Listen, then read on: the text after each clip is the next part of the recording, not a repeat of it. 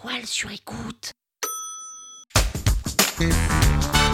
Salut, c'est Caroline Mignot. Vous voulez performer sur LinkedIn Vous êtes au bon endroit. Un épisode par jour et vous aurez fait le tour. Vous allez exploser vos vues. Power Angels.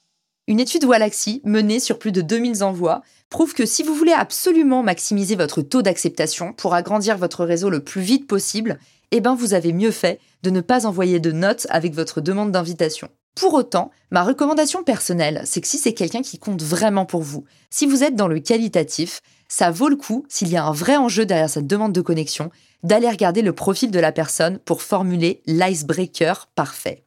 Qu'est-ce que c'est qu'un icebreaker? C'est une petite approche, une petite accroche aussi, qui fait mouche. Ce que je vous recommande de faire, c'est d'aller voir par exemple le profil de la personne pour regarder ses dernières actualités.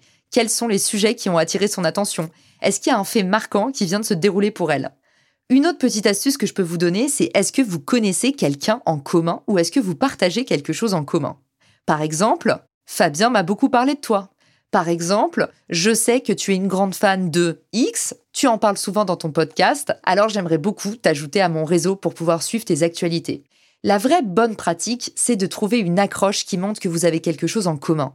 La seconde bonne pratique que je peux vous donner, si on pouvait rajouter une petite astuce, c'est vraiment de parler aux gens d'eux. Ne parlez pas de vous.